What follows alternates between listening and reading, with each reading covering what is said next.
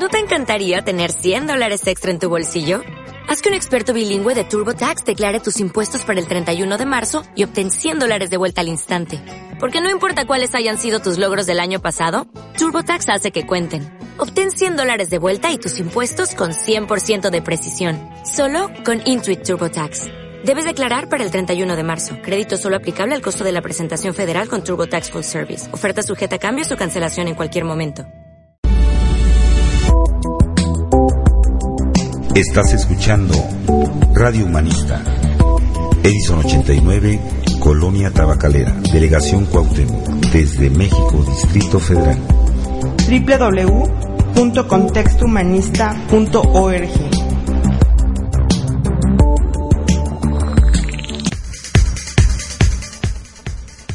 Hola, ¿qué tal? Buenas noches amigos de Radio Humanista. Nos encontramos otra vez más en otra emisión de su programa Extra Time. Programa deportivo de esta estación, pues para darles como todos los lunes lo más importante de la agenda deportiva del fin de semana, en la cual pues bueno, como ya es costumbre la información es vasta, ¿no? Y, bueno, yo quisiera empezar el día de hoy comentando que eh, precisamente hoy, justamente en estos momentos, está dando, bueno, eh, comenzando, ya, ya se juegan los primeros partidos, pero se está jugando el abierto mexicano de tenis en la ciudad de Acapulco Guerrero. Eh, como todos los años, pues ya es una tradición eh, este, este torneo que ya tiene, pues, digamos a nivel continente americano es uno de los más importantes, bueno, latinoamericano, ¿no? Que tenemos el US Open y todo lo que se juega en Estados Unidos, que es como siempre está arriba del Masters 1000, etcétera. Pero bueno, en el caso de Latinoamérica es uno de los torneos más importantes, este que se juega en, en México, el Abierto Mexicano de Tenis y donde pues tenemos en la rama varonil un encuentro eh, de dos, eh, dos personalidades del tenis actual, muy importantes, que estarán jugando esta, esta competición. Me refiero al campeón defensor, que es David Ferrer, top 10 desde hace tiempo del, de la ATP, y el, pues, qué decir, el inolvidable, el memorable Rafael Nadal, ganador de muchos, no recuerdo cuántos, eh, Grand Slams. Y bueno, también, ah, por si usted no lo recuerda, o si no lo sabía, al principio de su carrera, estamos hablando hace como unos 6-7 años antes de que llegue a ser número uno del mundo, eh, jugó uno de los primeros torneos que jugó como profesional, fue el, precisamente el Abierto Mexicano de Tenis, y lo ganó en aquel entonces, ¿no? Entonces, pues bueno, tendremos una una competición muy muy pareja. Realmente tenemos un cartel interesante en lo que es el abierto mexicano de tenis. Y pues ya le estaremos eh, comentando este querido Radio Escucha cómo se van dando las cosas en, en, este pues en este torneo que empieza hoy y termina el día del domingo, ¿no? Entonces es un torneo que dura una semana y en una semana, bueno, tendremos el, el competidor que, que, gana. Si no mal recuerdo, el primer lugar se lleva dos, 250 o 500 puntos de la ATP y, bueno, este, así sucesivamente, ¿no? Es un torneo que si no es un Masters 1000, no es de los que más puntos da, pero sobre todo eh, prepara el terreno para lo que es el próximo Grand Slam, que es el Roland Garros, que se juega en arcilla. Y es precisamente de esta temporada, marzo, abril, junio, cuando se empieza a jugar más en arcilla que en, que en este terreno duro, ¿no? Pues bueno, hablaremos también de lo que fue, claro que sí, la Liga MX, la jornada número 8, en la cual eh, pues los Pumas ganan, en un partido interesante la verdad.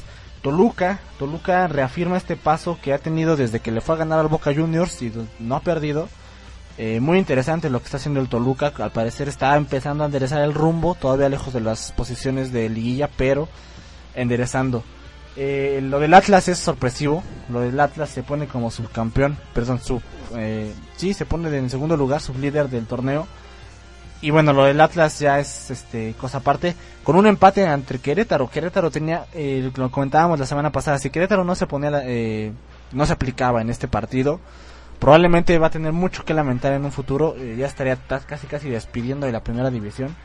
Pues bueno, Querétaro no aprovechó ese partido, empata con el Atlas y el Atlas aprovecha que el América sale eh, derrotado del Estadio Nuevo Corona eh, del Santos. Y bueno, ya estaremos comentándole todo eso. También hablaremos un poco de lo que es los partidos que vieron de la Champions el martes y miércoles de la, semana pasada.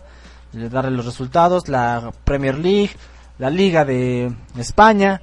Y pues bueno, si ahora sí nos da tiempo, hablaremos un poco del ranking libra por libra de boxeo. Ah, y también, claro que sí, hablaremos de la Abierta Mexicana de Tenis, como ya lo había mencionado al principio del programa. Pues bien, eh, toca turno de ir a nuestro primer bloque, en el cual vemos el fútbol mexicano. El fútbol mexicano, la Liga MX.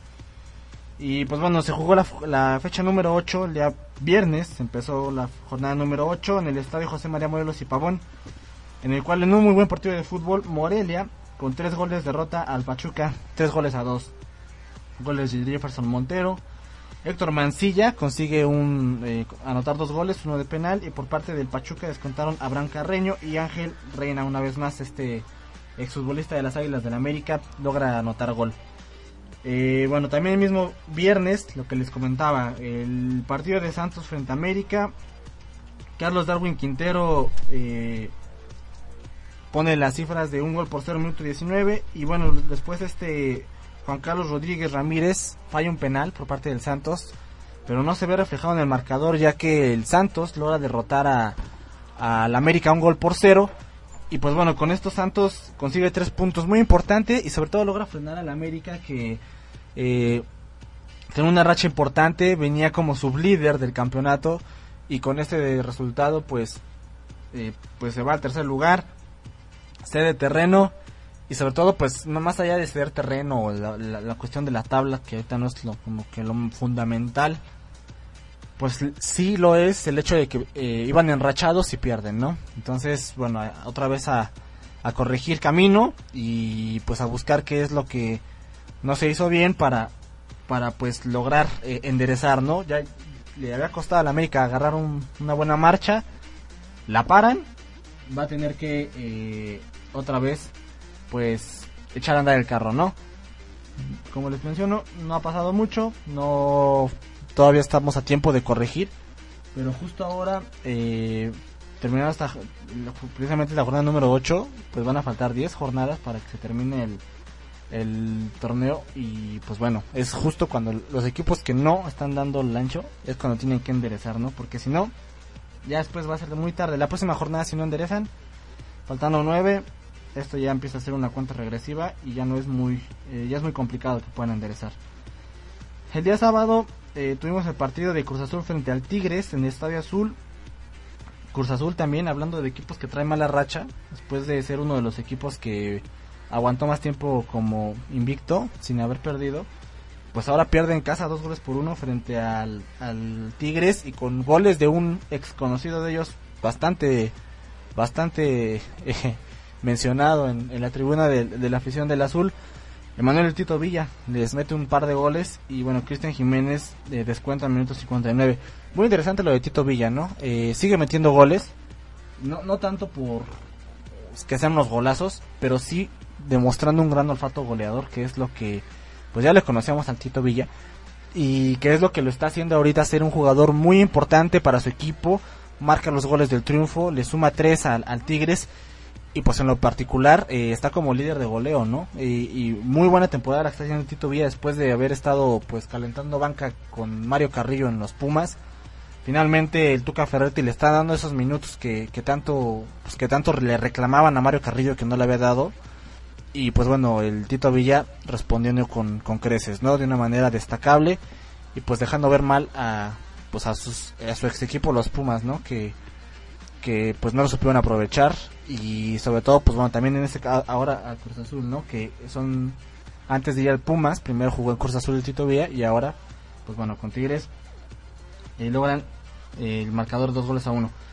El partido que les mencionaba también Querétaro Atlas 0-0 favor el aburrimiento pero eh, favor Atlas porque con esto Querétaro también se mete una soga al cuello ya estamos en es cuestión de tiempo para saber en qué jornada va a descender el Querétaro era un partido de seis puntos. Era un partido de seis puntos porque, en primer lugar, ganar. Segundo lugar, ganarle con el que te estás, eh, estás compitiendo el descenso directamente. Querétaro lo dejó ir en su casa. Partido de 0 a 0. Y pues bueno, ya, nada más es cosa de saber. De que le digamos en qué jornada, querido Radio Escucha, Querétaro descendió. Así de sencillo. Estadio Tecnológico, eh, en Monterrey vence 3 goles por 0 al Puebla, con goles, dos goles de Aldo de Nigris y uno del Chupete Suazo de penal. Eh, buen, buen resultado para Monterrey, ya lo habíamos mencionado, ¿no? Que, que no venía teniendo su mejor torneo y finalmente este logra vencer, logra los tres puntos y bueno, justo a tiempo, justo a tiempo para, para poder enderezar el camino y empezar a competir y ponerse en, en- un lugar en el cual pues eh, pueda aspirar la liguilla, ¿no? Enhorabuena para Monterrey, era, era, era tiempo. Finalmente, bueno, dos partidos más del sábado. Tuvimos San Luis 0, Pumas 2, con goles de Robin Robin Ramírez González y de Javier Cortés. Qué golazo, ¿eh? Este gol de Javier Cortés, qué golazo de Javier Cortés, ya, ya lo mencionaban en la transmisión. Este chico no sabe meter goles, sabe meter golazos, ¿no? Es muy, muy, muy, muy curioso esto de Javier Cortés. Y pues bueno, en el minuto 51 pone lo- las cifras definitivas, un, un balón que agarra en el aire a media vuelta. eh, y con todo y que en el primer tiempo hubo una jugada ahí muy dudosa, que si fue gol, que si no fue gol, para un servidor se había sido gol, se había cruzado la línea. Pero bueno, eh, qué bien que no, no, no trascendió más ese, esa jugada polémica. Y a final de cuentas el resultado, pues los Pumas ganan merecidamente un San Luis que se está desfondando. Finalmente, para terminar los partidos del sábado en el Estadio Caliente, los Cholos, eh, pues retoman el camino, vencen dos goles por cero al Potro del Atlante, con goles de Raúl Arúmbula y de Tuvier Riascos, ¿no? Y muy bien, muy bien por los Cholos, eh, siguen ahí, siguen en la competición, siguen en los primeros lugares de la tabla general y pues en puestos de liguilla. Eh, vamos a, con esto termina, bueno, eh, terminamos los partidos del sábado. Regresando del corte hablaremos de los partidos del domingo y cómo están las posiciones. Toca turno ahora de día nuestro primer corte y canción. La canción que vamos a escuchar a continuación eh, lleva por título, bueno, cantan los Snow Patrol directamente desde Escocia. La canción es Chasing Cars. Seguimos aquí en su programa Extra Time en Radio Humanista.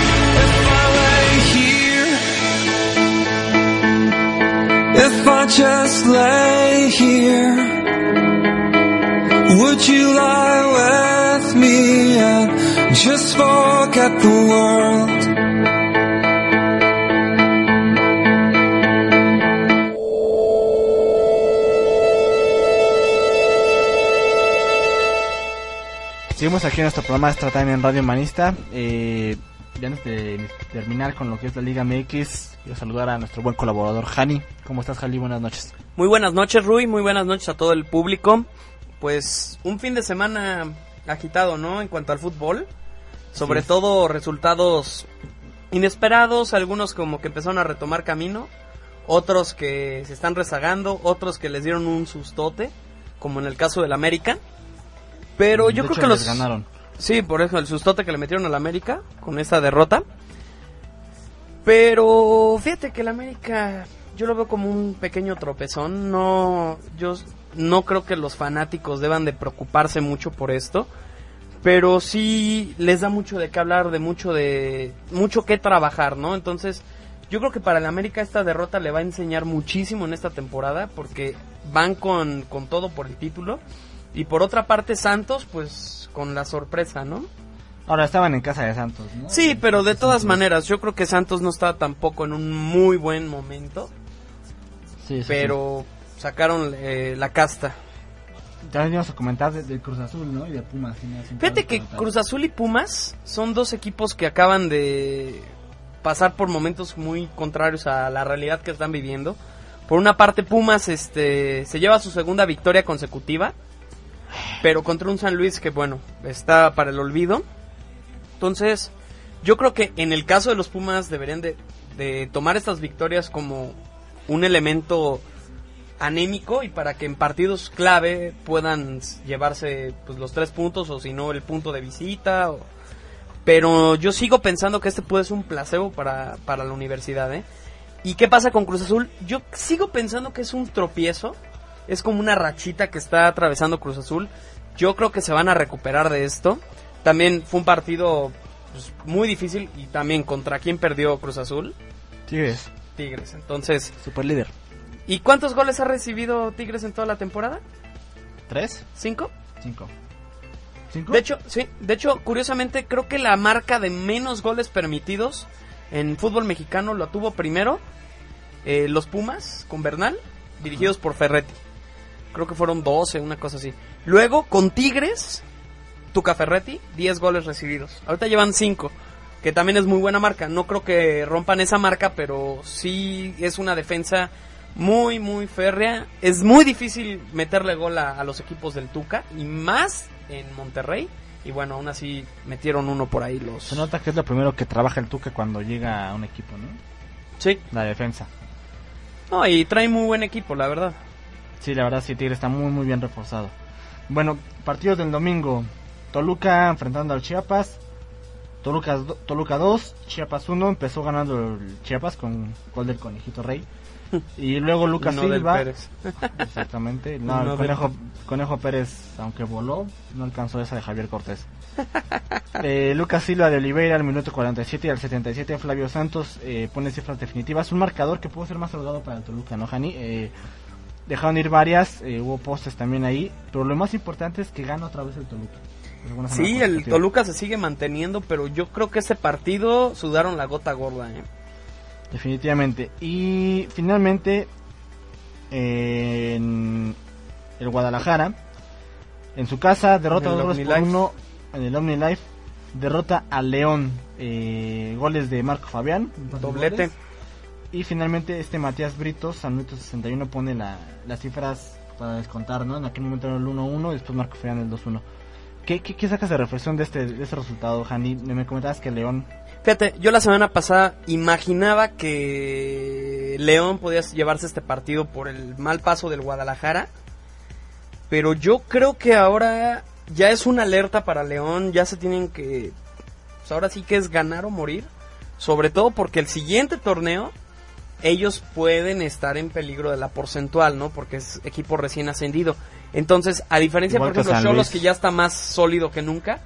A- en estos momentos, quitando a Querétaro, que dudo que vaya a calificar, Atlas, San Luis, Chiapas y quizás Atlante están en ese momento. Pero León, la derrota le pesa 2.5 veces más que a los otros, ¿no? Por, por lo de los torneos. Entonces sí señalar que, bueno, también en el siguiente torneo se ajustan las cifras del descenso. Entonces puede ser un problema para, para León, ¿no? Eh, Ya es, es un foco rojo de alerta. Y por parte del Guadalajara, bueno, pues le da una victoria que lo pone en una situación más favorable. Aunque yo sigo pensando que el Guadalajara todavía tiene que carburar, todavía no está cuajando este equipo. Y pues ese es el, el punto de, Ah, de me este llama la atención eso que dices de Chivas, porque Chivas ahorita ya está en el lugar número 8 y Cruz Azul está en el lugar número 11.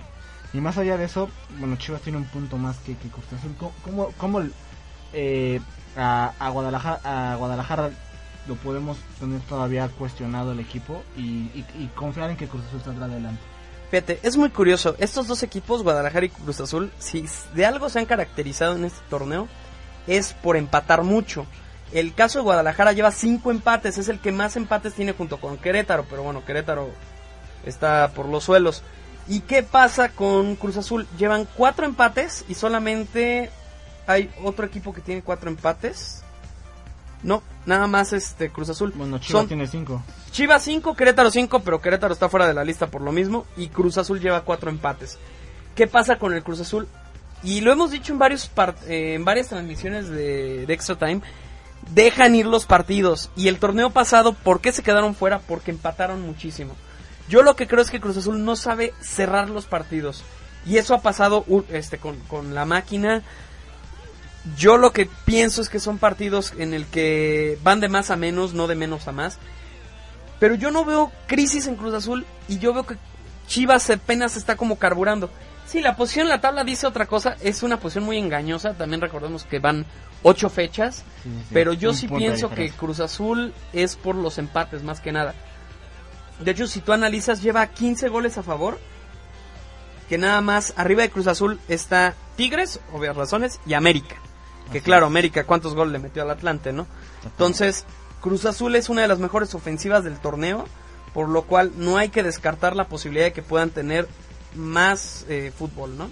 Así es, bueno, las posiciones son Tigres primer lugar con 20 puntos, segundo lugar Atlas con 17, tercer lugar América 16, Cholos cuarto lugar 16, Pachuca quinto lugar 13, Santos sexto lugar 12, empatados en el mismo número de puntos que Pumas con 12 también y octavo lugar Increíble. Chivas con 11 puntos. Hasta aquí Fíjate, increíble. Pumas, Guadalajara en posición de, de Ajá. tras que a mi parecer no han tenido muy buen torneo. Y un equipo que me parece ha tenido mejor corneo como Morelia, no está todavía. no está, posición. exactamente. Puebla en lugar número 10, Cruz Azul en lugar número 11, Monterrey lugar número 12, Toluca lugar número 13 con esta de, de estos 6 puntos que suman dos jornadas. Y bueno, Querétaro lugar 14 con 8. Y fíjate, el- el- lo- ahorita que comentaste lo de Morelia, sí quiero agregar esto. Las tres derrotas que tiene Morelia han sido de visita. Así es. Entonces sí señalar que Morelia pues realmente es porque no ha sabido visitar. Pero en casa está invicto, dos victorias, dos empates, ¿no?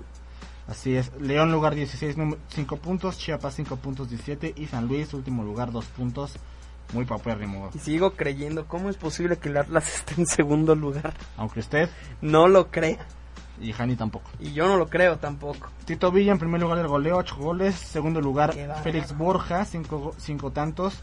Empatado con Aldo de Nigris, que ya está en segundo Ya lugar. metió dos Y goles. Raúl Jiménez del América, también 5 goles. Que también, goles. que también este Raúl Jiménez tiene un futuro prometedor. Muy prometedor. Ya nos mencionaba eh, Giovanni la Ahora, semana pasada. ¿sabes qué? Santos solamente ha recibido cinco goles. Ajá. Y Tigres llegó recibiendo cinco goles, le, le hicieron uno. Eh, Santos la mejor defensa del torneo. Sí. No la pudo este, batir este jugador, pero yo creo que va a ser unos 10 golecitos, ¿eh? Fácil. Sí. Bueno, eh, ¿cómo está el tema del descenso? Tenemos que en el lugar 18 está Querétaro con un por- eh, 88 puntos en 93 partidos. Y el Atlas, 97 puntos en 93 partidos. Son 9 puntos de diferencia. Ya es... Es ganar 3 y que Atlas pierda 3. exactamente. Y, y- menos, o sea, más, Con la forma que va Atlas más complicado cuando jugaste contra ellos en tu casa y empataste. y cero, ¿no? empataste. Eh, jornada número 9. El viernes en punto de las 7.30 Chiapas frente a Santos en el estadio en, en Chiapas. Sábado en punto de las 5 de la tarde el clásico llamado Joven. América recibe el Cruz Azul. También a las 5 Querétaro recibe a Monterrey. A las 7 Pachuca recibe a San Luis y Tigres recibe a Morelia. A las 9, a las 8, perdón, León recibe a Puebla y Atlas recibe a las 9 a Tijuana. Finalmente el domingo. Buen juego, ¿eh? El de Atlas Tijuana por Buen la juego. posición en la tabla. Lugar 2 contra 4, precisamente. Y eh, el día domingo tenemos a mediodía, a las 12, otro clásico de los que se llaman. De los clásicos equipos grandes, pero yo siempre Ahorita- lo he dicho, es un clásico empate entre Pumas recibiendo a las Chivas un del clásico Guadalajara. empate entre Pumas a 0-0 posiblemente. o a unos. 1-1. Y cierran Atlante frente a Toluca en punto de las 8 de la noche ya en, en Quintana Roo. Yo creo que mira, tenemos el Pumas eh, Guadalajara, ¿no? Que es muy, muy interesante. Pero yo creo que es más interesante el América Cruz Ah, Azul. claro, el América Cruz Azul, también por las expectativas que se tiene, por los descalabros que tuvieron los dos Y porque equipos. está jugando mejor. Y curiosamente, Pumas Chivas son dos equipos que han estado medio levantando y pues se van a enfrentar. Pero fíjate, irónico, en la misma jornada, los llamados cuatro grandes se enfrentan, ¿no? Así es. Le pongo los llamados porque, por ejemplo, Toluca y Pachuca han hecho méritos en los últimos años. Entonces, pero sí mencionarlo, ¿no? Por tradición, Son los, tendremos esta, este fin de semana. Y eh, para mí, por encima de este partido, todavía pongo el más interesante de la jornada en cuanto a lo futbolístico. Atlas Tijuana. Atlas Tijuana, A ver, pronósticos de esos tres Mm, partidos. América Cruz Azul. América Cruz Azul, yo me voy con América. Me voy con América, por mucho. Pero no va a ser malo para el Cruz Azul esto, ¿eh? Yo creo que es porque se está enfrentando a un equipo muy difícil. Atlas, Tijuana. Yo voy por empate. Atlas tiene marca de cuatro victorias en casa. O sea, marca perfecta. Yo creo que va a ser un empate. Tijuana le va a poder sacar el empate. Pumas, Pumas, Guadalajara, Guadalajara. ¿por quién te vas? Pumas, Yo voy por el clásico empate. clásico empate. Siempre, sí, en ese partido siempre voy por el clásico empate. No hay de otro. Ya veremos la próxima semana, Jani. Exacto. Eh, a continuación vamos con nuestro siguiente corte y canción. La canción que vamos a escuchar es de un grupo que está tocando justamente en este momento en el Plaza Condesa.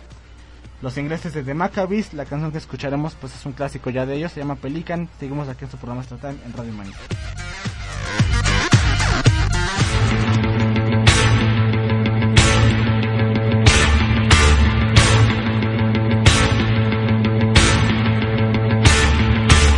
Susume, susume, susume, too old to carry.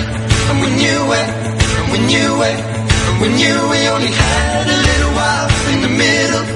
the middle, in the middle, just keep ticking over. Before you know it, before you know it, before you know it, parent to parent.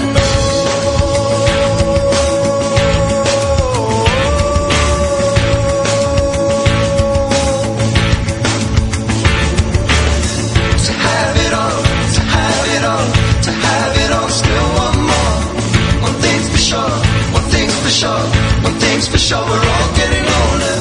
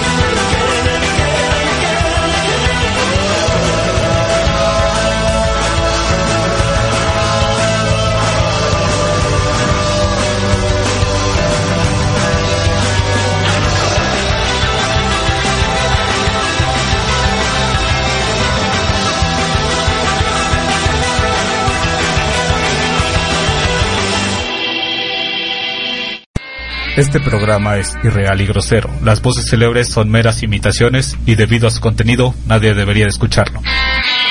Y ya. Estás como drogado. ¿Pero qué somos? ¿Radio Guaracha, no? No. Aquí tómate la perejila. La guayaba y la tostada. Pedro y Pablo eran hermanos. ¿Me estará escuchando mi mamá? No creo. Ah, ¿te estará escuchando tu mamá? Tampoco. Tiene cosas Ah, más yo importantes. quería mandarle un saludo a tu mamá. Yo también a la tuya, pero no nos escuchan. www.contextohumanista.org Entonces que nos escuchen, ¿no? Pues sí. Los jueves. A las seis. A las seis. ¿Ya fue todo? Güey, no va a durar un programa la pinche entrada. Soy Antonio Cerratos, biotecnólogo investigador. Yo digo no al maíz transgénico. Te invito a que defendamos juntos nuestro principal alimento en salvemoselmaíz.com. Esto es Alternativo. Con las nuevas propuestas, estrenos y tendencias de la música independiente. Te esperamos todos los jueves a partir de las 9 de la noche en Radio Humanista. Benjamín Hernández. Y Stephanie Olivares. www.contextohumanista.org Estás escuchando Radio Humanista. Edison 89, Colonia Tabacalera, Delegación Cuauhtémoc, desde México, Distrito Federal. www.contextohumanista.org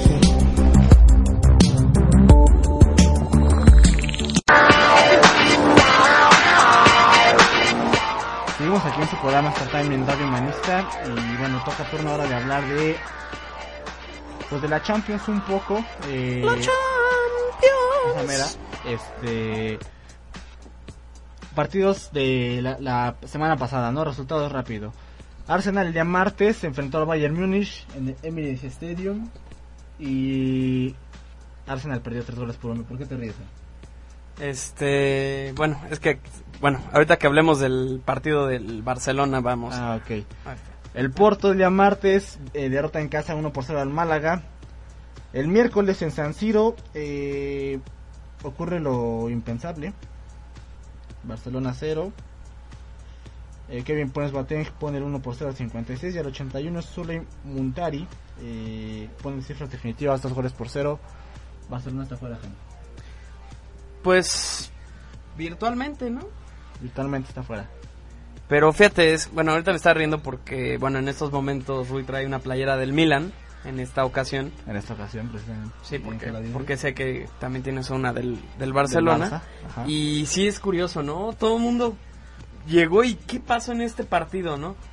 Ahora, esta no es, este es el partido de ida. Falta todavía la vuelta, pero remontar dos goles, yo creo que va a estar muy difícil, porque si el Milan hace uno, el Barça tiene que, Es hacer cuatro. Porque, o sea, pon tú que sí, sí remontan los dos goles, pero fíjate, si quedan 2-0 se van a tiempo extra. Ujú. No creo que en 2-0. Si quedan 3-1, pasa Milan. Sí.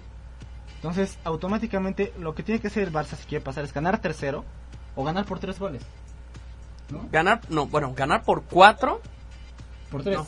Sí, ganar 3-0 4-1, efectivamente. 4-1, 4-1, 5-2, 6-3. 6-3, así, Exactamente, ¿no? Por el gol de visitante. Va a ser muy complicado Sí, porque sí, Milán es un equipo muy difícil a la defensa. Y sobre todo los equipos italianos usualmente tienen este esquema de juego muy defensivo que llaman el catenaccio y demás. Así le ganaron al sí lo- Barça. Así le ganaron al Barcelona. Cate- Igual el torneo pasado El Chelsea, El Chelsea le jugó a la italiana, curiosamente. curiosamente, exactamente. Sí. Entonces, pues el Barcelona está en aprietos desde los octavos de final y a ver qué sucede. Yo creo que, digo, faltan dos semanas para el partido, pero va a ser muy complicado que el Barcelona se pueda reponer, sobre todo por el, el nivel de complejidad de equipo contra el que está Y fíjate, es curioso porque el Milan tampoco creas que está así como de wow, o sea, sí el fútbol, el calcio, pero el calcio ha ido un poco a la baja en cuanto a nivel. Y sí mencionar que por otro lado el Barcelona, pues en, el, en la Liga Española va muy bien, entonces, ¿cómo decir? Bueno, el, el Barcelona ahorita no tiene que preocuparse de la Liga, o sea, van a muy buen paso y el Madrid no va muy arriba. Y el Valencia, no, ¿quién es el que está en tercer Atlético. lugar? Y el Atlético de Madrid no está tan cerca. Entonces, pues yo creo que a este partido le pudieron haber metido más este los del Barcelona y, y, pues el contraste, ¿no? Así es. Galatasaray 1, Schalke 041 y pues bueno. eh, Equipos que siempre están ahí figurando en la Champions, ¿eh? Exactamente, ¿no? Ya, ya este equipo de Turquía y este equipo de Alemania. Y pues bueno, ya veremos la próxima semana, ¿no? El próximo lunes les comentaremos los partidos de la próxima semana. Y bueno, estos dentro de dos semanas estarán jugando. A ver qué sucede. Premier League, fecha 27, resultados. Fulham 1, Stoke City 0. Arsenal 2, Aston Villa 1. Norwich 2, Everton 1. Park Rangers 0, Manchester United 2, con goles de Rafael y Ryan Giggs. El equipo del Reading pierde 3 goles por 0 frente al Wigan en su casa. Los lectores. West Bromwich Albion le ganan 2 goles por 1 a Sunderland. Manchester City con un golazo de Carlos Tevez en el minuto 85, Qué vencen bárbaro. 2 goles por 0 al Chelsea que Fran Lampard falló un penal, curiosamente. Es, eso sí es raro de ver, para Sí. que veas. Este, usualmente es, es un eh, definidor seguro de penaltis. Sí, es muy muy muy buen cobrador este Frankie Lampard. Ahora le tocó fallar un penal, cosa muy rara, ¿no? Finalmente Newcastle eh, vence 4 goles por 2 al Southampton para, bueno, dar este los resultados de la Premier League. Ahora, ¿cómo están las cosas en la tabla? Manju, más líder que nunca y en una posición pues muy cómoda, 68 puntos. Su más cercano perseguidor Manchester City con Los 56 ciudadanos. puntos a 12 puntos, Handy, ya es ya es Sí, ya está muy difícil, pero sí ha sido un paso que ha tenido el United que qué barbaridad. Y pues prácticamente fue la contratación del año, ¿no? Robin Van Persie. Así es. Eh, la cuestión del Manju, pues muy muy curioso esta contratación que lo mencionas, pero ahora que recuerdo muy curioso la caída, ¿no? De Van Persie. Esa lesión que tuvo, ¿no? De al final de Sí. se le acabó la cancha y vas para abajo con todo el camarógrafo y pues bueno, eh, las cosas curiosas que da el fútbol, pero efectivamente el Manju más líder que nunca y cómodo que nunca, ¿no? O sea, ¿qué estoy queriendo decir? Tienen todo para preparar muy bien su partido de Champions. de Y es un semana. partido muy, muy difícil. Yo creo Madrid. que tenemos de entrada partidos, o sea, de la magnitud Barcelona, Milan, Real Madrid, Manchester United. Y de hecho, si, si recuerdas, Real Madrid es el máximo ganador de, de la Champions o el equivalente antes de que existiera como tal el formato de la Champions. Ajá. Luego está el Manchester United. En- Liverpool. Liber- bueno, Liverpool está en tercero, pero en cuarto y en quinto lugar creo que están el Barcelona y el, y el Milan. Así O es, sea, la Juventus es el que más títulos tiene en Italia, pero Milan tiene más Champions que...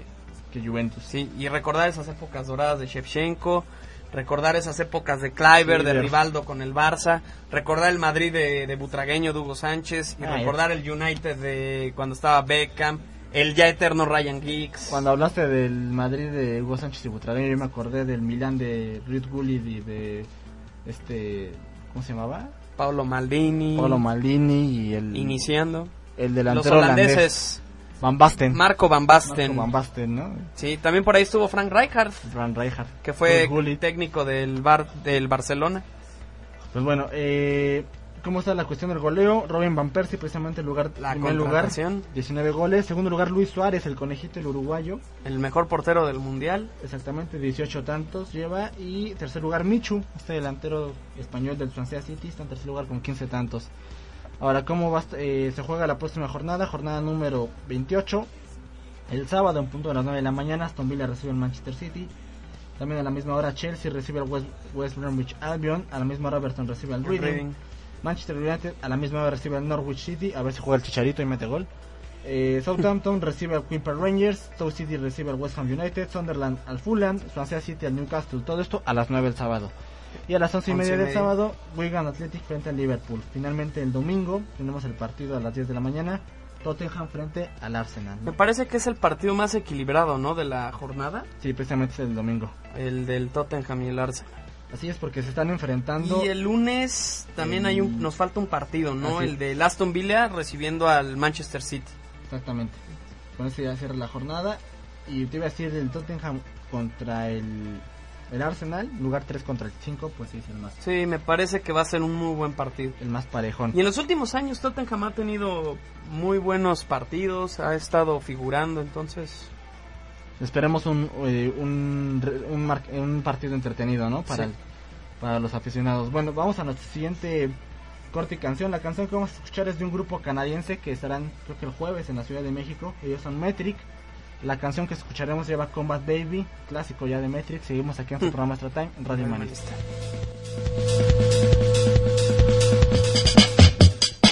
We used to leave the blue lights on, and there was a beat.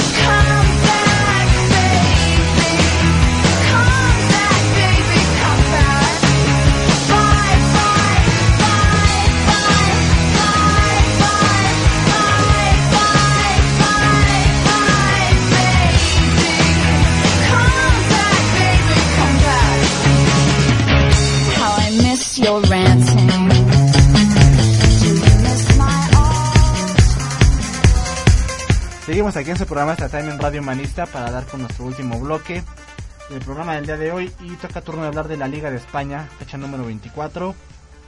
Resultados. Mallorca de, Giovanni- de Giovanni Dos Santos, que metió gol al minuto 24, pierde tres goles por uno frente al Getafe. ¿no? Eh, eh, sí, pero ya se reencontró con el gol, ¿eh? Eh, Importante para Giovanni, ¿no? Sobre todo para él. Y chistoso porque también eh, su compadre, Carlos Vela, metió gol. Sí. Real Zaragoza 2, Valencia 2, con doblete de Jonás y Real Zaragoza falló un penal al minuto 5. El Deportivo La Coruña vuelve a perder, ahora frente al Real Madrid. Dos goles por uno. Acá metió gol, ¿no? Sí. Expulsaron a Ángel Di María. Qué cosas, ¿no? El Barcelona le gana dos goles por uno al Sevilla, con goles de David Villa, y pues, no podía faltar, Lionel Messi. Descoltó por Sevilla eh, al Alberto Botia, y bueno, el Barcelona pues tranquilos, tranquilos en el liderato. Tranquilos en, en la liga, pero muy, muy preocupados, preocupados en, la en la Champions. Rayo Vallecano 1, Valladolid 2, eh, Celta de Vigo 2, Granada 1, Atlético de Madrid 1, Español 0, pierde el equipo dirigido por, por eh, eh, Aguirre, de los Periquitos. Pues bueno, el Atlético en el Vicente Calderón era difícil, ¿no? Sacar un buen resultado. Sí, no.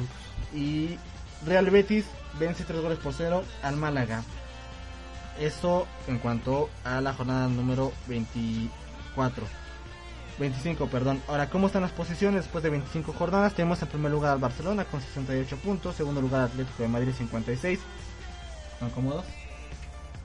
Mismo número de puntos que tiene el Manju sobre el Manchester City. ¿ves? 12 puntos. 12 de puntos, cuatro partidos. Cuatro partidos. Bueno, entonces se van a enfrentar uno, ¿no? Pero Pero ya es una ventaja muy, muy difícil de, considerable.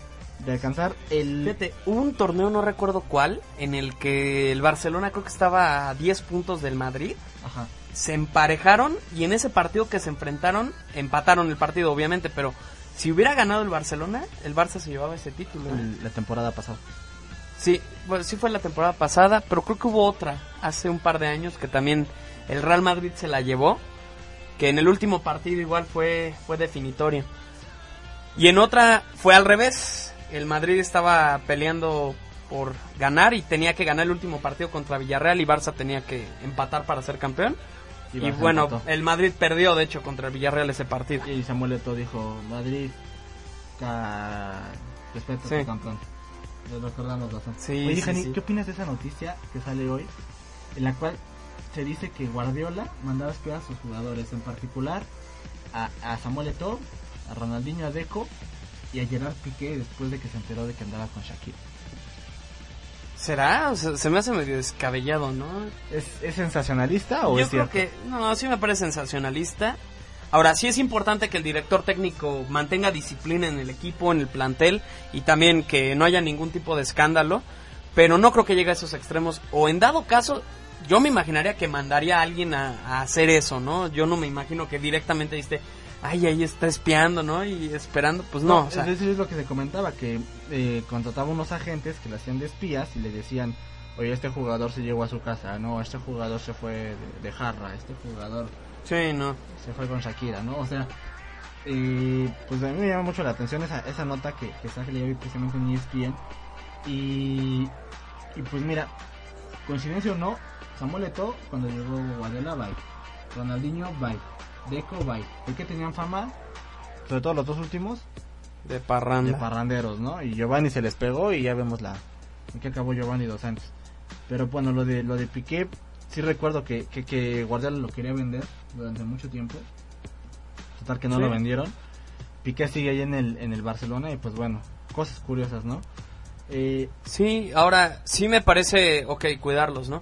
Ahora, espiar entrenadores ha pasado, por ejemplo, en la NFL, pero espiar al enemigo, ¿no? Lo que el caso, el escándalo de Belichick, ¿no? De los Patriotas. Pero en este Es caso de espiar a tus propios jugadores se me hace medio raro. No me parece malo hasta cierto punto. O sea, invadir la privacidad ya es una cuestión muy seria. Pero, por ejemplo, si tal jugador se fue de parranda a tal lugar, pues está él ahí pendiente. No me parece tan descabellado si está cuidándolos. ¿Sabes cuál dicen que aplicaba? ¿Cuál? Le hablaba a sus jugadores en la noche para saber si estaban en sus domicilios o no. No, es que bueno, de alguna manera ya es un, es un... Pero, por ejemplo, ¿qué pasa? Mira, yo voy a poner el caso de Cristiano Ronaldo. Cristiano Ronaldo es un jugador que cuando está en temporada, está en temporada y de lunes a domingo está y no se va de parranda. Cuando Cristiano Ronaldo está de vacaciones, se va de vacaciones, está de parranda y ya sabes, ¿no? Y hace, ya son le llaman a las 10, ya lo puedo decir, hace hijos con las camareras. Exacto, entonces, pues sí, ni modo, o sea, decirlo así tal cual, pero sí señalar eso, ¿no? O sea, lo importante de, de mencionar en este, en este punto es que cuando tú estás trabajando, estás trabajando y cuando estás descansando, estás descansando. Y los futbolistas no todos lo hacen. ¿Qué pasó? ¿Por qué Ronaldinho no fue al mundial? Porque andaba de parranda Y gordo. y, y fuera de peso. Exacto.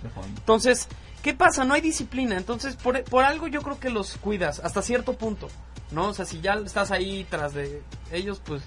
Y es muy notorio, pues sí. Pero ¿qué pasa? Por ejemplo, un jugador que nada más está en, en la concentración o está en su vida normal, o a lo mejor va a una reunión. ¿Para qué lo vas a espiar? ¿No? ¿Para qué lo vas a seguir? O sea, Pues más que nada y luego entre ellos salen, entonces dices, sí, se fue de parranda, no sé, Piqué y Puyol a un bar.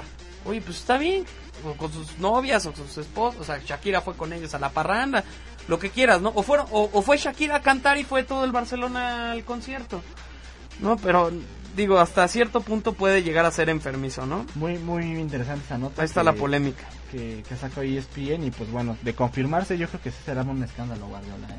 Sí, ¿eh? Y justo ahora que ya va a dirigir al Bayern Múnich. Pero bueno, eh, ¿cómo están las la cuestión del liderato? Estamos hablando que Real Madrid tercer lugar 52, Málaga 42 puntos cuarto lugar, quinto lugar Valencia 41 de Andrés Guardado. Real Sociedad donde milita Carlos Vela ya está en lugar desde UEFA, ya está en sexto lugar con 40 puntos. Y estaba leyendo que este desde que llegó al Real Sociedad hasta la fecha, Carlos Vela ha metido 23 goles con el Real Sociedad. Buena cantidad. Pues es una muy buena producción. Yo creo que ya está hablando bien de él. Sobre todo, ¿sabes qué? Y a mí me da risa. Carlos Vela es de esos jugadores que decías, le pasan el balón y la falla, y la falla, y la falla, y la falla. Y decía, no es posible. Y lo siguen metiendo a la cancha, ¿no? Entonces, ahora qué está pasando? Se está reencontrando con el gol, está teniendo una muy buena producción. Pero obviamente también ya negó la camiseta, ¿no? Entonces, unas Difícil, por otras. Difícil que regrese la selección. Sí. Español eh, de Javier Aguirre en el lugar número 13 y Mallorca donde milita Giovanni Dos Santos 18. Se está echando la losa cada vez más en Mallorca. A 5 puntos del Celta y a 7 puntos del lugar 17 que es donde estarían salvados. Eh, líderes de goleo, Lionel Messi 38 goles en 25 partidos. Sigue siendo. Ronaldo 24 goles en 25 partidos y Radamel Falcao el Tigre eh, 21 goles Qué en bar, 25 ese, partidos. ese, ese, tri- ese tridente de delanteros más mortal que, el- que nada. Pero fíjate, yo lo que quisiera ver es cuántos goles va a hacer Messi, no en un año, en dos años. Porque imagínate la producción en dos años. Yo creo que a lo mejor en el fútbol soccer no hay récords así, de ese estilo, como en deportes no, como no. el NFL que se sacan cada estadística. Pero imagínate saber en un periodo de dos años cuántos goles ha hecho Messi, o en tres años cuántos goles ha hecho. Ya lleva más de 300 goles, ¿eh? Eh, Así como es. profesional. Y tiene, ¿qué te gusta? ¿25 años? 26, va a cumplir 26. Va a cumplir 26 apenas. Entonces imagínate, le quedan, ¿qué te gusta? Años así de apogeo. 5, Ponle 5. 4. Ponle 5. ¿Y lleva cuántos goles prof- como profesional? ¿300 y cacho? algo así. Ponle que hace otros 300. 600 goles. Así Ahora, si hay que mencionar, hay casos, por ejemplo, Pelé hizo más de mil goles, Romario llegó más de mil goles, pero jugaban después de los 40 años. en Arabia Saudita. En Arabia Saudita y luego en Brasil incluso. Y luego en la MLS, que también es luego la liga de donde se van a jubilar. Yo me imagino, si tienes un Leo Messi jugando hasta los 40 años, ¿cuántos goles te va a hacer? muy interesante ese dato. Muy Ya, ya interesante. veremos, ¿no? Yo creo que él está más concentrado ahorita en el En el presente, pero sí, este, imagina. en cómo le van a ganar a Milán y después en cómo va a ganar un mundial. Eh, para la siguiente jornada tenemos eh, los partidos. Getafe recibe al Zaragoza el día viernes a las 2. Al- el día sábado, en punto a las 9, Real Madrid recibe al Barcelona. A las 9 de la mañana, día sábado, no se lo pierda. Luego también el sábado, Depor recibe al Rayo Vallecano, Osasuna recibe al Athletic y Valencia al Levante. Finalmente, eh, el día domingo, Granada recibe a Mallorca, Español recibe a Valladolid, Málaga recibe al Atlético de Madrid y Real Sociedad al Real de Betis. Pues bueno, eso con respecto a la liga. Ahora, eh, abierto mexicano de tenis. Ya tuvimos los primeros partidos y los primeros mexicanos en acción. El mexicano Daniel, Daniel Garza ya está fuera de del abierto mexicano, pierde 7-6 y 7-5 frente Martín Alunz de Argentina. Y estuvo reñido a pesar de todo. Joao Sosa de Portugal vence 6-4, 6-3 a Jürgen Melzer de Austria, que iba eh, rankeado como el 5. Y Flavia Peneta, eh, la campeona defensora, pierde frente a Lourdes Domínguez de España, 7-5 y 6-3, ¿no? Eso es- Bueno, es que también recordar que en el tenis femenil es más reñido, o sea, de repente el número uno, el número dos, bueno, la número uno, la número dos se caen, entonces ya luego no, no, no suena tan descabellado, ¿no? Luego ha habido torneos donde eliminan a Sharapova temprano, a, a las Williams. Entonces, Pero puede ser que esto le. Bueno, no sé. Como era la, de- la defensora del abierto mexicano de tenis del año pasado, puede ser que le dé ahí un giro al. Al depen- asunto, ¿no? a- al, al ranking del ATP, pero depende... No, al, al torneo en sí. Porque en sí, Planeta no está muy bien rankeada en el, la WTC. WTA, perdón, pero. Fíjate que ahí lo curioso es, depende cuántos puntos te dé un, un- este abierto, ¿no? Entonces, por ejemplo, cuando tú eres ganador de un Grand Slam y el siguiente año ni siquiera participas, sí te baja mucho tu puntaje, Yo creo que eso no se da tanto con pero en este Planeta. caso no creo, ¿eh? O sea, le va a bajar 250 puntos a lo mucho, yo creo. Sí, no, el- recordemos que es la cuarta parte de- del Grand de Slam, La entonces... consistencia del torneo, ¿no? Cuando tu campeón a, a la siguiente torneo, en la primera ronda lo eliminan, si está así como de, pues, no se preparó muy bien este campeón. Sí, no, no, además es un torneo que no tiene tanto, tanta fuerza, ¿no? Entonces, Así es. eh, aunque en la, a nivel latinoamericano, pues sí es de lo más importante sí, que hay, yo ¿no? me acuerdo de esas épocas cuando jugaba este Moya, Ajá. en, en ¿El español? en el español aquí en bueno en Acapulco igual hubo un torneo que al siguiente año lo eliminaron creo que en la segunda ronda tercera segunda ronda, ronda. y sí fue así como de es que Moya eras muy bueno qué te pasó y es porque igual o sea no es un torneo por ejemplo este este año viene Nadal no pero está está Federer es- está ese- Djokovic No, no, no, era lo que No. comentamos al principio, ¿no? Que, o sea, no es uno de los principales torneos. Ya tiene puntaje ATP, que es lo que le ha dado que por lo menos vengan ciertos tenistas de nivel. Antes por eso no venían. Pero a nivel latinoamericano sí es de los más importantes, ¿no? Imagínate cómo estarán los demás torneos en Latinoamérica. sí pues sí Y bueno, ahorita está jugando una mexicana. Eh, ay Dios. De México. Ah, bueno. Ah, tenemos más resultados, perdón. Dusan Laovic de Serbia pierde con Pablo Andújar de España. Eh, parciales 6-3, 7-5, 6-2. Y Lina Canela de Rumania le gana 6-2 y a 6-3 y 7-5 a no sé quién de Croacia. Pues bueno, así está la, la situación ahorita en el abierto mexicano de tenis. Todavía están, eh, hay partidos eh, en curso. Usted los puede sintonizar. Y pues bueno, eh, tu favorito, Han, para que quién se va a llevar el abierto mexicano. Yo, el- pues Rafael Nadal. Es que yo creo que Nadal. Es que la cuestión aquí es que también, bueno, primero, Es ¿qué superficie es? Arcilla. Entonces, pues, Pero ya. los dos son especialistas en arcilla. Sí, claro, De pero hecho, su terreno de los dos es, de hecho arcilla. está considerado Nadal ya el mejor tenista en la historia del tenis en arcilla. Pero entonces, ahorita viene de una lesión y, Sí. Rafa- y Ferrer no. Y Ferrer es Sí. Ferrer viene al 100, pero también ten en cuenta que Nadal no compitió en este torneo el año anterior.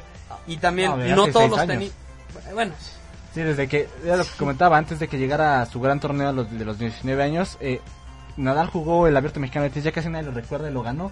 sí. Estamos hablando de 6-7 años. Y ahora Y, regresa. y Nadal tiene 26 años, o sea... Y Nadal, ajá, regresa y, y ya con un gran eh, background, ¿no? No es lo mismo. Pero fíjate, ese partido, ese partido sí es de Grand Slam, ¿eh? Cuando se enfrenten. da- Ese que- partido que sí lo- sería lo que de semifinal plus. de Grand Slam. No, no de una final, pero sí de No, una no, no, ajá, de semifinal. O quién sabe, igual de final. De Roland bueno, a menos que se, to se topen antes. A menos tipo final Roland Garros. Sí, aunque ser. te digo una cosa, yo sigo pensando que este es un torneo para Nadal para recuperarse de la lesión. Él, seguro. Y mira, hay torneos a los que entran luego los tenistas, hay torneos a los que no entran, entonces luego hay torneos que se dices, ay, ganó Federer el abierto no sé dónde. Pero resulta que el abierto en el que entró Federer, el mejor rankeado de la lista estaba en el lugar 8. Entonces dices, y Federer es el número 1, o el número 2, o el número 3, dependiendo en qué momento lo jugó. Entonces, usualmente, en este caso, pues los dos mejor rankeados son Nadal y Ferrer. Así es. ¿Y qué ranqueo tiene Ferrer? Seis. Seis, el 6 y el... Ahorita Cuatro. Nadal está en 4 por la lesión.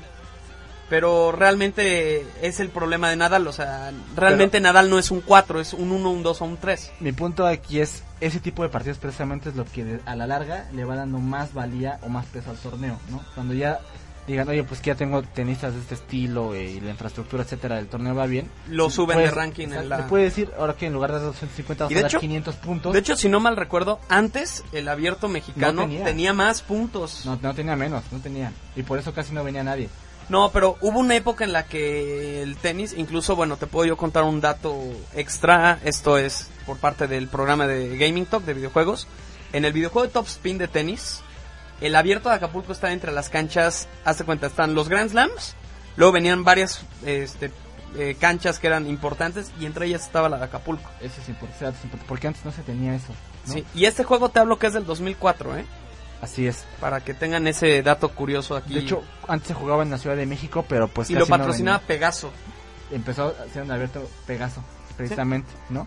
Cuando dan el cambio se van a, a- a Acapulco es cuando empieza a subir un poco eh, eh, el torneo. Pero bueno, finalmente eh, lo prometido es deuda, ranking libra por libra del box. A ver qué te parece, Hani. primer lugar fue Mayweather Jr. Esa es una polémica que no me gustaría entrar de Segundo Mayweather. lugar, Andre Ward. Andrew Ward, ese es un caso muy importante. Me parece que es un muy buen boxeador. Está teniendo mucha proyección. Pero sí mencionarlo que, dada la cuestión de que está surgiendo como tal y pues, prácticamente sus peleas las está imbatiendo todas. Si es un digno 2 en libra por libra, me parece que va a ser... Super eh, mediano. Es super mediano. Me gustaría 28 verlo contra... ¿Contra quién te gustaría verlo pelear? Andre Ward, ahí te digo. Tercer lugar, Márquez. Juan Manuel Márquez. Sí. Merecido. Sí. El más, el más, no- el más, Sí, este, sobre todo por lo que eh, pasó con Pacquiao. Cuarto lugar, la Mara- Maravilla. El Maravilla... Es que bueno, ahí el detalle es de que peleó con Chávez Jr., que no me parece un boxeador muy completo. con el Canelo. Pero fíjate, las peleas que ha tenido el Maravilla, a él le quitaron el título, lo recuperó y fíjate, es yo creo que uno de los boxeadores más resistentes que he visto. Le pegan, le pegan y sigue, o sea, no lo pueden, es, es fajador. Entonces me parece que tiene una mandíbula pues de acero y es lo que le ha ayudado mucho, porque yo me imagino que muchos golpes que le han eh, propinado en su carrera será ya como para un knockout, ¿no? O una caída que, que ha aguantado. Quinto, Nonito Nodaire. Sexto, Manny Pacquiao. ¿Hasta dónde lo Yo mandó pondría más arriba Pacquiao por... Es más, No, yo creo que yo lo ahí. pondría un lugar abajo de, de ¿Márquez? Márquez. O sea, me parece más ¿El juego peleador. de Maravilla? Me parece más no. peleador que Maravilla. Yo sí. ahorita no. Ahorita no. No, es que... Quita esa pelea, o sea, quita la pelea de Márquez. Nos tenemos que ir al futuro inmediato, Jani. Digo, perdón, al pasado inmediato, ¿no? Y- Por eso, quita y- esa pelea. O sea, Y esto ya es eh, considerando ese pasado Ahora, yo sí te quiero decir, a mi parecer creo que es más peleador Juan Manuel Márquez que Floyd Mayweather Jr. Y eso que los vimos en, en, en, eh, en escena. ¿Qué pasa con Mayweather? Sigue siendo un boxeador cuidado. Mm, Yo no creo que Mayweather sea No. el número uno libra por libra. No, no, ahí sí difiero. Es el número uno. Y yo creo que deben pelear Márquez contra Floyd Mayweather. Lo vengo diciendo desde que Márquez le ganó a Pacquiao. Y todo Sí, mundo se ve. tienen que pelear, pero mira, Mayweather tiene que dar el peso, porque no es justo. No, que- es que ahora es, es mi punto. Márquez ya subió al welter, que es donde pelea Floyd Mayweather. Ya subió, ya está en el peso. Sí. ¿No? Nada más sería cosa, ya está en su peso y como lo vi contra Mar contra Pacquiao, con esa potencia, con esa fuerza que mostró, con esa condición, le hace pelea a quien quieras, ¿no? Yo Pero- no veo quién le puede ganar a Mayweather ahorita. Pero te digo una No cosa. hay. Tú te- dime quién le puede ganar a Mayweather. Márquez. Eh, Es una duda, ¿no? Pero yo Pacquiao también creo que le puede ganar a Mayweather. Ahorita así como de lo que viene y no. Pero creo. déjame te digo una cosa, o sea, yo sigo pensando que las peleas de Mayweather han estado muy cuidadas. Y sobre todo, ten en cuenta un detalle. Floyd Mayweather Jr., ¿sí? En sus combates, ¿cómo han sido las especificaciones de, los, de, las peleas? Peleó con Sugar Shane Mosley Ah, ya sé, olvídalo. y ya Olvídalo. Mosley iba, iba de salida. Peleó con Joshua Clottey, que fue un boxeador que nada más puso Es que guardia. No hay un peleador ahorita que le pueda dar ese tú por tú. Déjame te digo una Víctor, cosa. Or- se esperaba de Víctor Ortiz, joven, en apogeo. No, todavía... Bye. Víctor Ortiz todavía tiene mucha carrera por delante, lo pusieron muy pronto contra Mayweather. ¿Quién? ¿Quién? Pero déjame te digo una cosa, cuando Márquez peleó con Mayweather Jr., peleando como con 20 libras menos, que son casi 10 kilos, Márquez le peleaba al tú por tú. Obviamente, ¿qué pasa? Mayweather te tira un jab y ya te sacó de distancia, ¿sí? Recuerda que Mayweather era más peso. Entonces, ¿cómo le vas a pelear a alguien 10 kilos más que está entre los mejores boxeadores del, en estos momentos? ¿Cómo le vas a pelear si tienes 10 kilos menos? ¿Sí? Bueno, ahora ya no está en ¿Qué pasó con las peleas de Pacquiao? Peleó contra quién te gusta? Timothy Bradley que le ganó, que fue un, un robo. Este, las últimas peleas que ha tenido Pacquiao, en todas se ha llevado de calle a sus competidores. ¿Y qué pasa cuando le pones a Márquez? Y Márquez ya veterano, o sea, Pero Pacquiao ya venía en una, en una mala racha, Handy. Ya desde- venía en una muy mala racha, Desde pero, la, última- pero la lo de Timothy Bradley, Pacquiao. Ya venía, lo de fue un robo, pero tampoco ganó Pacquiao como antes, no sé Sí. el Pacquiao demoledor De de, hecho, antes. de hecho, Pacquiao Márquez 2, Pacquiao Márquez 3 fueron peleas muy cerradas. Bueno, de mi Pero- punto ahí nada más es que Pacquiao ya venía a la baja y Márquez lo remató. Yo creo Márquez que con ese knockout, Márquez dio mucho de qué Márquez, hablar. Pero insisto en que ahorita no hay, no ha habido alguien, y como en cinco años, no ha habido quien le pueda dar el tú por tú a Floyd Mayweather. Por ahí hubo una pelea de Mayweather que la decisión estuvo... La única pelea que ganó Mayweather por decisión dividida, según expertos del boxeo, dicen que esa pelea no la ganó Mayweather. No recuerdo Bueno, quién fue el, el, No el recuerdo oponente. tampoco. Pero lo único que digo es, el que le tenía que haber dado la pelea era Pacquiao. Nunca se armó Pacquiao Floyd Mayweather cuando se tuvo que haber armado. Bueno, ahora, ahora, no hay nadie que le pueda ganar a Mayweather en su peso, claro. No va a ser el Canelo, no va a ser el Maravilla, porque no va a bajar tanto pelo. Es Márquez. Si no es Márquez, no va a ser, no va a ser Timothy Bradley, ¿no? O sea, no va a ser nadie más. No, y, luego- y pondrían a pelear a Timothy Bradley contra Mayweather por, por cuestiones de que, pues, Pero Bradley no va a querer. pero Bradley no va a No querer y Mayweather va a decir así como de, ah, pues este, Échame si un quieren. costal. Ahora, otro peleador que quisiera yo ver en algún momento ya ponerlo con peleadores de verdad sería el Canelo. Es que es, ese tiene que pelear ¿En qué contra... está en la lista? No está aquí, no está en el top 10. Ese tiene que pelear contra primero contra Miguel Cotto, por Eh, ejemplo. Timothy ¿no? Bradley está en, en la octava posición, ¿no? Octavo. Le ganó a Pacquiao. ¿Por qué está abajo de Pacquiao? Porque todo el mundo vimos que esa pelea no la Sí, yo sé, pero es a lo que voy. O sea, ¿por qué pones a Pacquiao debajo del Maravilla? Porque también recuerda que el Maravilla no tiene muy buena guardia. Creo que ya es- este ya nos extendimos bastante. Sí. Javi, es tema Se pone muy buena la, la plática, en- ojalá este, en el box. Twitter, en el chat, en el Twitter Extra Time CH y en el chat este, en www.radio.contextohumanista.org. Pues participen en estas pláticas, en estas discusiones. Sobre todo se hace la polémica, este, usualmente pues plantear los puntos es muy importante. Y con esto, bueno, pues están los puntos de vista, ¿no? ¿Por qué sí, por qué no? Y bueno, este... En la otra ocasión le continuamos. ¿no? Porque Eh, ahorita en, otro, en otra ocasión podemos seguirle. encima. Ujú. Este, nos damos. Muchas gracias, Jani, por haber estado aquí. Muchas gracias, Rui. Gracias a todo el público. A Benja en los controles, nuestro productor, el Valex. Eh, gracias también bueno, a Giovanni, que no nos pudo acompañar el día de hoy. donde Saludos, que esté, Giovanni. Le mandamos un saludo. quieras que estés. Gracias también a, a, a Benja, al buen Benja, quien estuvo en los controles, nuestro Yeah. buen productor Valex, que to- como todos los lunes nos acompaña. Y bueno, a usted que escucha, muchas gracias por haber estado con nosotros, acompañarnos. Nos escuchamos la próxima semana. Nos vamos con una canción, eh, un clásico de los Strokes. Buenísima rola, Undercover of Darkness. Esto fue Extra Time. Hasta la próxima semana.